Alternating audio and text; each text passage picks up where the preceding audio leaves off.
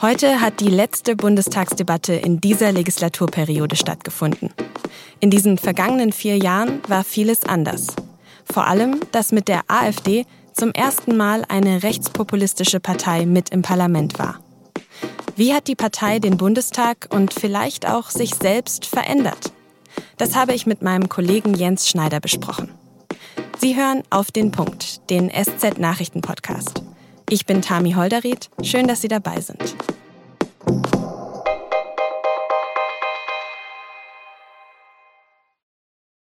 Die Legislaturperiode geht zu Ende. Bald wird ein neuer Bundestag gewählt.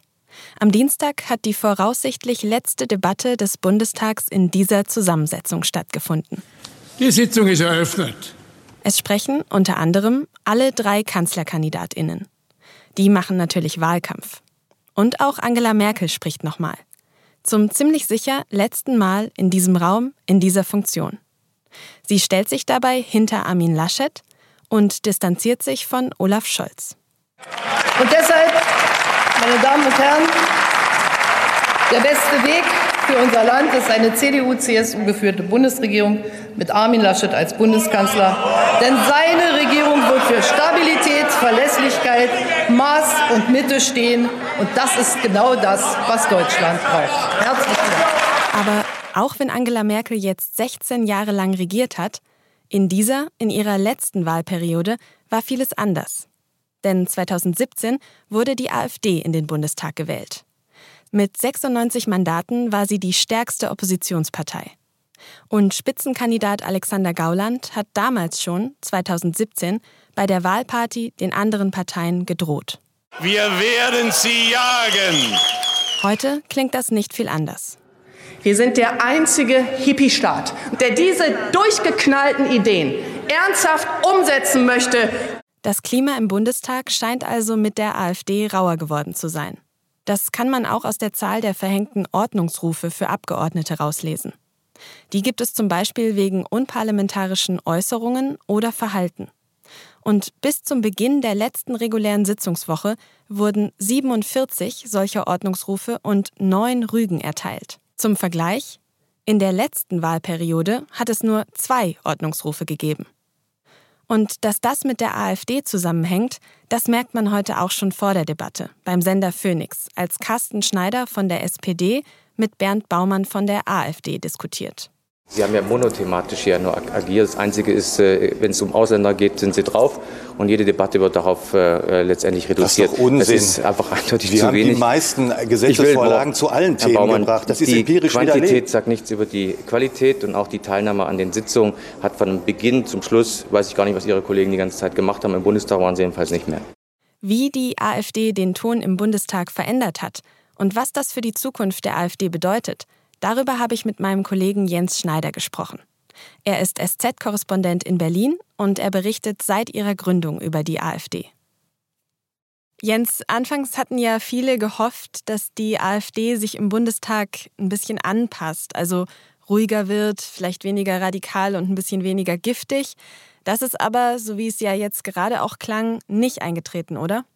Nein, in den vier Jahren ist es so, dass die AfD vor allem doch durch Provokation und auch oft äh, sehr rüde Töne aufgefallen ist. Ähm, es gibt die ganz bekannten Vorfälle, wie zum Beispiel äh, die Situation, in der Alice Weidel gesprochen hat, äh, wo ihr dann rassistische Hetze vorgeworfen wurde seinerzeit, als sie äh, über Flüchtlinge von Kopftuchmädchen und sonstigen Taugenichtsen gesprochen hatte.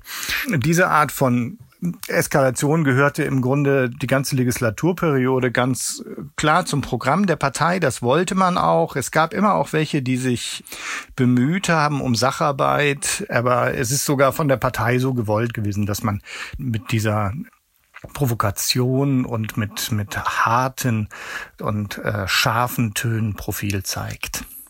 Das heißt, die Provokation hatte quasi Programm. Wie hat sich denn der Bundestag verändert, seit die AfD dort mit drin sitzt, aus deiner Beobachtung?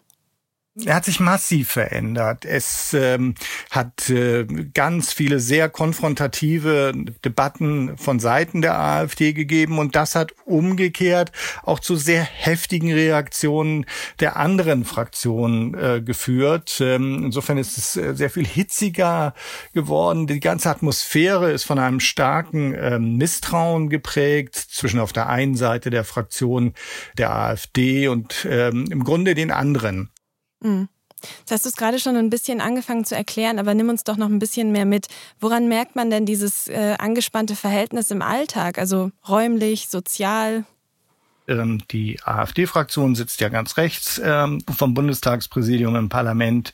Neben ihr dann die FDP. Und das ist zwischen diesen beiden Fraktionen ist da ein Gang. Und im Grunde ist das wie eine Demarkationslinie. Zwischen denen gibt es keinerlei Austausch. Ähm, es gibt viel Gezischel. Es gibt äh, unangenehme Äußerungen. Ähm, das äh, hat man, finde ich, wenn man auf der Bundestagstribüne sitzt, äh, kann man das ge gelegentlich auch beobachten. Muss dazu sagen, dass übrigens, wenn man mit AfD-Politikern spricht, auch die sagen, uns wird ähm, eine große Feindseligkeit entgegengebracht. Das ist so ein Ausdruck davon und dafür, dass die ganze Atmosphäre sich sehr verändert hat. Das heißt, die Stimmung unter den ParlamentarierInnen ist auch angespannt. Ähm, ich finde ein Beispiel, das so aus dem Alltag ähm, das ist eine Situation, wo ein AfD-Abgeordneter, Stefan Brandner, namhafter Mann, war Rechtsausschussvorsitzender, hat wegen ähm, seiner ähm, Entgleisung, hat man ihm dieses, dieses Amt entzogen. Der, dieser Mann, ähm, Justiziar der AfD-Bundestagsfraktion, hat mehrmals sehr respektlos Frau Hasselmann von den Grünen, die parlamentarische Geschäftsführerin, als Fräulein Hasselmann angesprochen. Als sie dann gesagt hat, bitte, also das ist äh, respektlos für Sie, Frau Hasselmann, hat er das immer weiter gemacht. Und diese Art von Respektlosigkeit ist so eine, so eine zermürbende äh, Art, die, die den Alltag im Parlament oft prägt. Es gibt auch ganz normale Debatten, keine Frage, aber das hat das, hat das Parlament sehr verändert. Dann lass uns mal ein bisschen in die Zukunft schauen. Aktuell steht die AfD in den Umfragen bei etwa 11 bis 12 Prozent. Wie geht die AfD denn jetzt in diese Bundestagswahl? Was sind ihre Themen und was sind vielleicht auch ihre Ziele? Die AfD hat ähm, im Grunde ein bisschen eine Schwierigkeit gerade. Sie hatte gehofft, ähm, wesentlich besser dazustehen. Zumindest war das der Ansatz so noch vor zwei, drei Jahren. Da gab es viele Leute, die man traf, auch aus der Bundestagsfraktion, die sagten, na ja, also bei der nächsten Bundestagswahl, da verdoppeln wir unser Ergebnis nochmal. Da sind sie nicht. Sie sind, wie du gerade richtig sagtest, bei 11, 12 Prozent. Das ist in etwa das, was sie beim letzten Mal hatten. Sie liegen sogar eher noch drunter. Jetzt versuchen sie vor allem mit Kritik an der Corona-Politik der Bundesregierung zu punkten, heute in der Bundestagsdebatte. Das ist ein Thema, das vielleicht bei einem Teil der Wähler verfangen kann, ähm, aber die wissen selber bei der AfD, dass sie schwieriger haben, weil halt ihr zentrales Thema, die Kritik an der Migrationspolitik äh, im Moment nicht so verfängt. Das heißt, wie geht's dann in der neuen Bundestagsfraktion weiter? Es könnte viel schwieriger werden als bisher für die AfD. Die AfD-Bundestagsfraktion ist ja ganz stolz darauf, dass sie weitestgehend zusammengeblieben sind. Am Anfang vor allem ähm, hat es äh, Abgänge gegeben. Die prominenteste war Frauke Petri, die frühere Parteivorsitzende. Da sind noch ein paar andere gegangen, aber die meisten sind geblieben. Das dürfte jetzt aus zwei Gründen schwieriger werden in der neuen Bundestagsfraktion, wenn, wenn sie sich dann nach der Wahl bildet und die AfD, wie man das erwartet, reinkommt.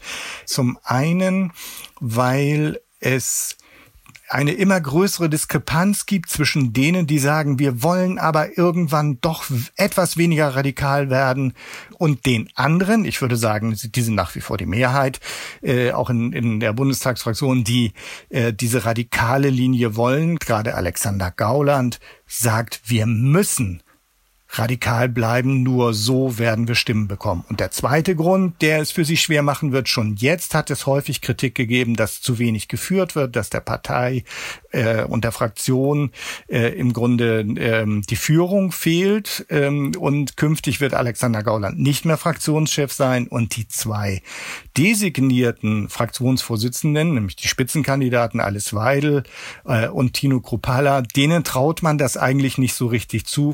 Und aus der Fraktion der jetzigen sagen Abgeordnete, die wohl beim nächsten Mal dabei sind, sein werden, sagen, das wird äh, problematisch. Dann ziehen wir doch zum Abschluss auch vielleicht noch mal ein kleines Resümee. Hat sich die AfD in deinen Augen in den vier Jahren, in denen sie jetzt im Bundestag sitzt, verändert? Ja, sie hat sich verändert, ähm, wobei man ähm, unterscheiden muss dann auch noch zwischen der Bundestagsfraktion und der Partei an sich. Insgesamt ist die Partei radikaler geworden, ist weiter nach rechts gegangen. Ähm, diese diese äh, Erwartung, die manche hatten, von der wir angangs sprachen, dass es moderater werden könnte, die ist nicht eingetreten. Da gibt es nur einzelne Abgeordnete, die darauf setzen. Sie ist äh, als, wie es äh, Alexander Gauland, der Fraktionsvorsitzende, sagt, sie ist als Dagegenpartei eher noch schärfer geworden und äh, will da auch weiter drauf setzen. Hm. Vielen Dank für das Gespräch, Jens. Gern geschehen.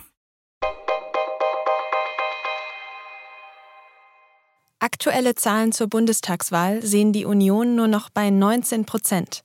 Das ergibt eine Umfrage des Instituts Forsa für RTL und NTV.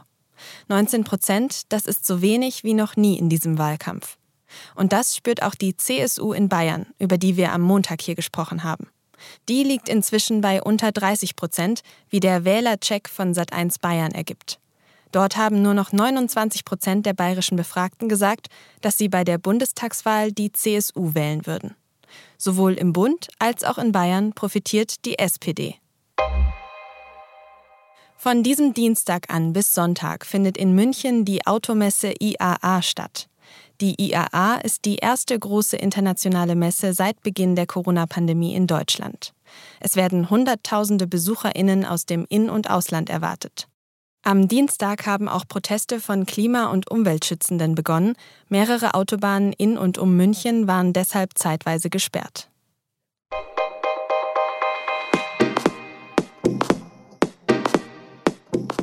In der letzten Folge von Auf den Punkt haben wir ja gemeldet, dass das Panjir-Tal in Afghanistan jetzt auch an die Taliban gefallen ist. Und das ist so besonders, weil dieses Tal bislang noch nie erobert wurde. Meine Kollegen Tobias Matern und Thomas Avenarius blicken in der SZ vom Mittwoch auf dieses Tal und vor allem auch auf die Rebellen, die es bis zuletzt verteidigen. Die Reportage können Sie schon heute Abend in der Digitalausgabe lesen. Redaktionsschluss für Auf den Punkt war 16 Uhr. Vielen Dank fürs Zuhören und bis bald.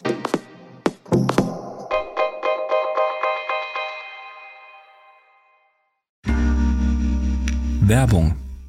Hi, ich bin Patrick Bauer, Reporter beim Magazin der Süddeutschen Zeitung. Und gemeinsam mit meiner Kollegin Eva Hoffmann habe ich an einer unglaublichen Geschichte recherchiert.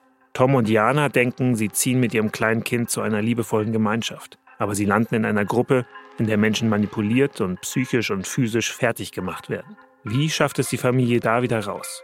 Im Schattenkloster. Chronik einer Gehirnwäsche ist ein SZ Plus Podcast in Zusammenarbeit mit Audible. Jetzt auf sz.de slash Schattenkloster.